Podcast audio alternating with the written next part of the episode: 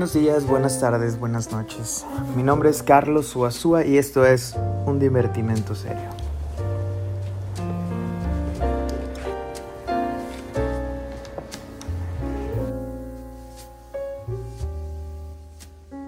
Hola, ¿qué tal a todos los que me escuchan el día de hoy? En el capítulo de hoy vamos a hablar un poco sobre las traducciones y el problema que esto implica.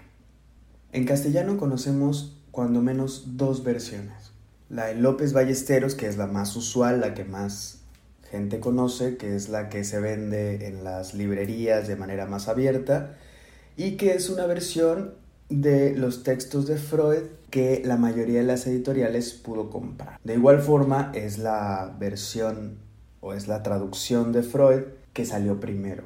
Ahora, que haya salido primero no quiere decir que haya sido mejor.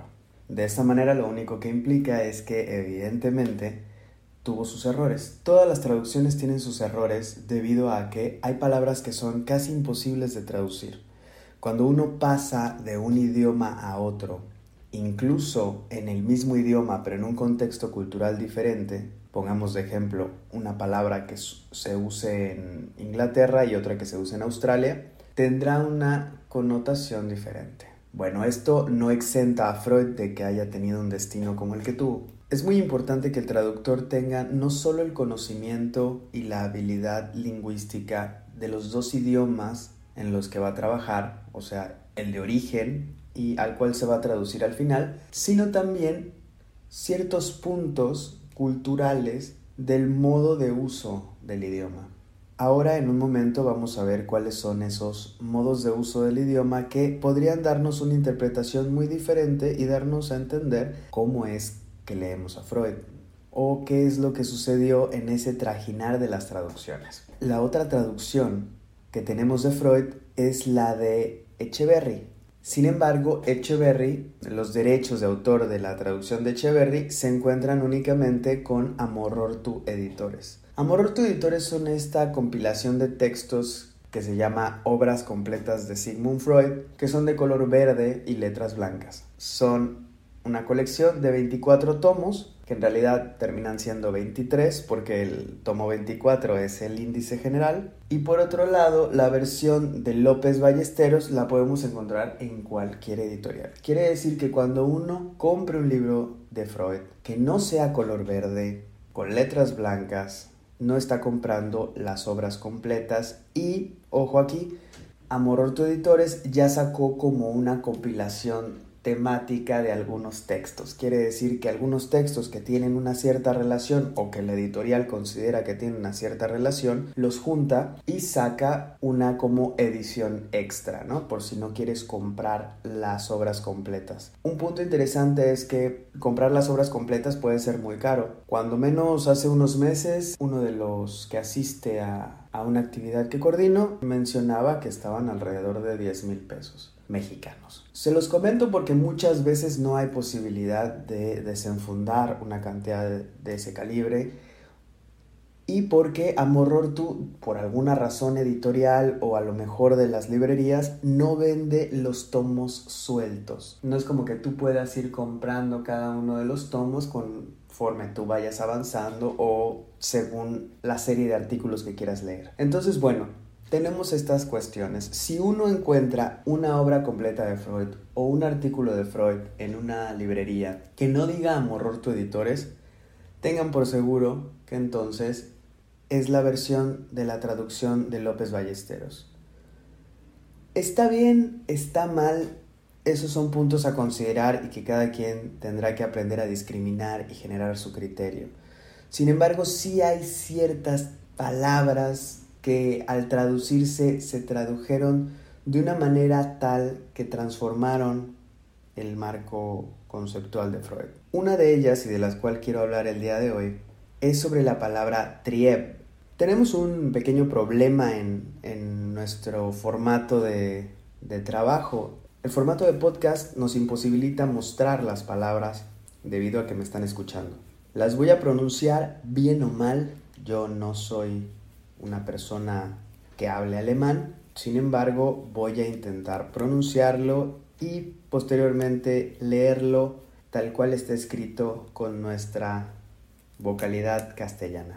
Lo que sí podemos hacer es que en nuestra cuenta de Instagram podemos subir las palabras de las cuales eh, voy a estar hablando en un momento y bueno, podríamos ahí generar un diálogo, irnos contestando algunas cosas y discutirlo si es que así les apetece. Sin más preámbulo, eh, comienzo. Esta palabra trieb es una palabra que causó mucho revuelo debido a que López Ballesteros tradujo trieb como instinto. Quien alguna vez haya estado en una escuela de psicología o en una materia de psicología en la que a lo mejor al, docente le guste hablar de psicoanálisis, seguramente se habrá encontrado, o incluso en libros, el problema llega hasta ese punto, que incluso hay libros que hablan de la obra de Freud, sobre todo estos libros que parecen compilaciones, que si me lo preguntan, no recomiendo saltarse al autor. Las compilaciones generan eso, una serie de síntesis que nos hacen generar una cierta pereza de lectura y entonces no acercarnos al autor original y bueno, provoca de alguna forma comernos estos errores de traducción y conceptuales en general que nos pueden provocar pues a lo mejor no, no como tal un desvío porque no hay ningún purismo en la lectura, pero sí a lo mejor alejarnos más de lo que nos alejaríamos en el ejercicio de lectura que llevamos. Entonces, la palabra triep fue traducida como instinto. Es algo verdaderamente problemático, ya que Freud no era, no era un iletrado. Había aprendido castellano solamente para leer al Quijote. Tampoco es que fuese un, un hispanoparlante excepcional. Sin embargo, Habría que preguntarse por qué un Freud, a lo mejor cansado, aplaude la traducción de López Ballesteros, aunque también fue la primera y eso a lo mejor le daba bastante gusto.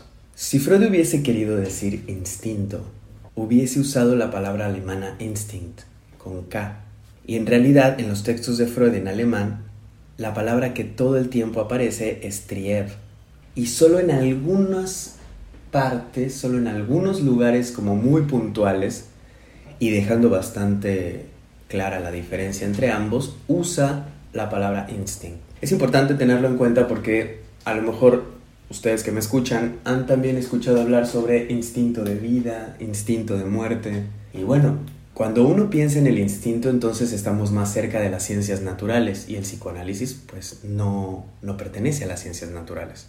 De esta forma podemos constatar cómo una palabra, que no es cualquier palabra, es una palabra fundamental en el en el, corpus freudiano, transforma toda la visión del psicoanálisis en la traducción. Importante rescatar, porque en Estados Unidos también tuvieron ese error. Ahora en este momento no recuerdo quién fue el traductor inicial de la obra de Freud, sin embargo, tradujeron Trieb por instinct, cosa problemática porque ellos tenían una palabra bellísima, bueno, tienen una palabra bellísima que de hecho hay psicoanalistas que de un tiempo para acá eh, que son angloparlantes han comenzado a usar también. Se han como dado cuenta de esta, de esta falla epistémica que puede ocasionar quedarse con la traducción de Trieb por instinto o instinct y han comenzado a usar la palabra drive. No me voy a detener mucho sobre ese punto. Quienes tengan conocimiento sobre el idioma inglés pueden rastrear esta, esta diferencia que es clara porque no es lo mismo decir instinct que drive. Entonces, Echeverry cuando llega con su traducción pone los puntos sobre las IES, no solo en la palabra trieb, sin embargo es en la que me estoy centrando en este momento. Hay varias palabritas y varias formas de expresión que Echeverry va a rescatar y va a volver. Algunos dicen que es un poco más árido, que es un poco más técnico y que López Ballesteros es un poco más poético. Lo que es bien cierto es que Freud no debería de ser traducido nada más para que sea poéticamente correcto o digerible, sino lo más apegado posible a las versiones originales en el alemán, puesto que cada palabra tiene un campo semántico bien definido y que cuando es pasada a otro idioma en su traducción, ese campo semántico se puede ver afectado. Entonces, es aproximadamente a finales de los 70s, inicios de los 80s, que Amorroto Editores lanza esta, esta traducción con Echeverry y es pues bastante tiempo después de López Ballesteros que entonces todo el movimiento psicoanalítico hispanoparlante se para de pestañas y dice, ah, como no era instinto, es pulsión. El concepto de pulsión nos permite abstraernos de la lógica médica, nos permite de igual forma dar un paso al costado y no caer en una lógica biológica, como por ejemplo la palabra instinto nos permitía pensar. Que bueno, a fin de cuentas tenía que ver con la ciencia natural. Y bueno, nada más errado que eso. Un dato interesante como para ir cerrando esta situación de Amor tu Editores la versión que yo tengo tiene 24 tomos, sin embargo ahora, corrijo, hay 25 tomos. Son 25 que ellos les llaman volúmenes. Siguen siendo las obras completas de Freud, según el nombre que le han dado, pero están acomodadas, si bien de alguna manera algo cronológica, ahora han modificado ciertas situaciones. Ahora es bien interesante que les llamen obras completas de Freud o Sigmund Freud obras completas debido a que no están completas. No sé si estamos enterados todos, pero la poca información que yo tengo es que, por ejemplo, hay muchos archivos que pues no han salido publicados. Se dice, se supone o se sabe, más o menos como una especie de radio pasillo, que efectivamente hay obras, manuscritos de Freud que se encuentran en el archivo de Sigmund Freud de Washington, D.C. Creo que habrá tiempo en un capítulo posterior para poder hablar un poco de la historia y de por qué el creador del psicoanálisis, siendo vienés y muriendo en Inglaterra, tendría todos sus archivos en Washington, D.C. Bueno, prosiguiendo con esta situación de las traducciones, ahora me gustaría remitirme específicamente a una palabra que ha dado bastante de qué pensar. Con respecto a esto de las obras completas, tanto en alemán como en inglés, más cargado hacia el lado de la IPA y sus traducciones, a estas obras completas que nosotros conocemos en castellano, como Standard Edition. Bueno, ya la palabra estándar debería de preocuparnos algo, debido a que si es un estándar quiere decir que no es una obra completa. La siguiente palabra es omitida específicamente en la traducción del alemán al inglés y es la palabra Geist. Sin embargo, hay varios modos de utilización. Voy a intentar pronunciarlo, puede que evidentemente no esté bien, Voy a pronunciarlo y luego voy a leerlo tal cual en castellano se leería. Geistigen, Tatigkeiten, que se diría algo así como Heistigen, Tatigkeiten. Bueno, parece que es como un trabalenguas, está en alemán, pero esto se traduciría de una manera más formal como operaciones espirituales. Es una expresión que usa Freud. Y esta parte del Geist, Geistigen, tiene que ver con la palabra espiritual. No la palabra espiritual como la conocemos eh, específicamente en nuestra cultura actual, que siempre lo espiritual parece que está relacionado con algo medio budista o religioso. Lo espiritual viene desde más atrás y viene desde los griegos a lo que llamaban ciertos ejercicios espirituales. Les recomiendo un texto para poder ahondar más sobre el tema, Hermenéutica del Sujeto, que es un curso que dio Michel Foucault en el Collège de France y que puede a lo mejor darnos una idea un poco más amplia sobre esta situación. De igual forma, Jan Alush, en un libro que se llama ¿Es el psicoanálisis un ejercicio espiritual? que lo pueden encontrar en Cuenco de Plata, hace todo un rastreo de, de, varios datos, pero en específico sobre el modo en el que la palabra espiritual se repite en el alemán en Freud y que también Lacan va a retomar de alguna forma un poco tangencialmente, pero que no la no le excluye del, campo psicoanalítico. Repito, lo espiritual no tiene que ver con lo religioso, no tiene que ver con esta cuestión de, de los rituales o del budismo, más bien lo espiritual como un ejercicio del cuidado de sí, que, repito, pueden encontrar en Hermenéutica del Sujeto de Michel Foucault. Es interesante esto de Geistigen Tätigkeiten, operaciones espirituales, debido a que justamente Strachey, James Strachey, el que es el, el editor de la Standard Edition, justamente traduce al inglés como operaciones intelectuales y a veces como operaciones mentales e incluso a veces como operaciones psíquicas. Cuando en alemán no se trata ni de mental, ni de intelectual, ni de psíquico, sino que tiene que ver con algo espiritual.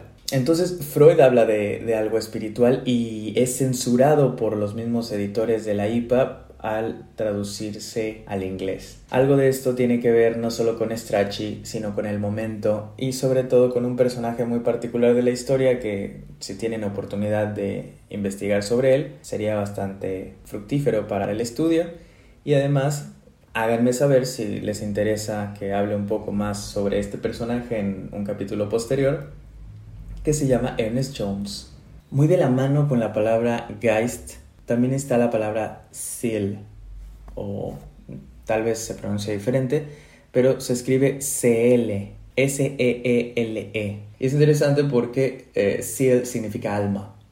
Entonces ya algo nos está nos está tratando de decir Freud con respecto a que no está pensando tal vez justamente en esta operatoria mental casi casi a la Google Assistant o a la Siri como en psicología sí se piensa, ¿no? Todo esto que hablan los psicólogos de funciones cognitivas o funciones mentales superiores, que se tenga entendido desde ya que bueno, la postura de Freud no, no toca ese lugar, sino que está más en un intermedio y esta postura de Freud está desde el inicio de sus textos, cuando menos de los textos que él considera psicoanalíticos. La interpretación de los sueños, por ejemplo, que él considera como el, texto inaugural, ya que en la epígrafe del inicio, junto al título, dice Flectere sinequeo superos aqueronta movebo, que esto está en la Eneida, en la parte 7, 312, que es una epopeya escrita en el siglo I a.C.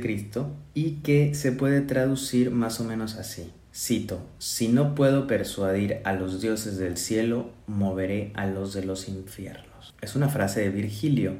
Esto como un dato interesante que nos puede ayudar a entender que si ya se hablaban de unas ciertas funciones mentales o psíquicas, no se está hablando específicamente de la razón, de del bien pensar, de lo racional, que es un apartado que trabaja la psicología, sino que más bien en psicoanálisis, tomando a Freud, estaríamos hablando de el aqueronta, el, el, infierno, el Hades. Entonces, bueno, tiene mucho sentido cuando lo pensamos así, debido a que, bueno, él mismo habla de espíritu, de alma, de Sil, de Geist. Y, por ejemplo, otro dato interesante que podemos encontrar con esta palabra alemana que está, pues, no sé si mal traducida o de alguna forma sesgada, porque algún tipo de interés político debe haber tenido. Es la palabra o palabras Geistenkrankheit o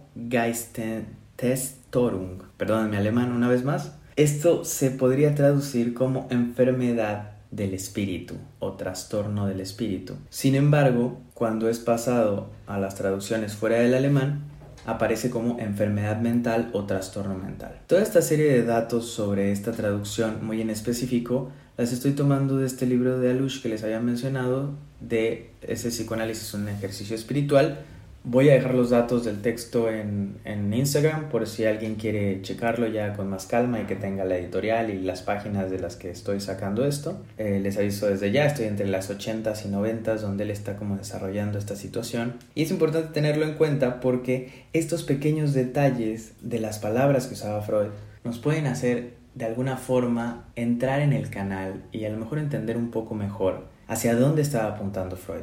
Es bien compleja la palabra espiritual, sobre todo en nuestra época y después de todo el boom de la ciencia positiva y sobre todo después de este New Age que nos tocó, donde lo espiritual se mezcló con todas estas figuras como de terapias alternativas y cosas por el estilo y evidentemente a, modo de traducción pues puede generar ciertos problemas. Pero bueno, intentando como, como cerrar esta situación, entonces el Geist y y todas sus conjugaciones tienen que ver con espíritu, espíritu en un sentido griego, y que, bueno, Alush desarrolla en este libro como estos datos de traducción, la cuestión del espíritu en el sentido griego nos puede ayudar bastante, sobre todo el ejercicio espiritual, no es solo la espiritualidad como tal, sino el ejercicio espiritual eh, que Foucault va a rescatar de, de, la Grecia antigua y que, bueno, es espléndido ese, ese texto.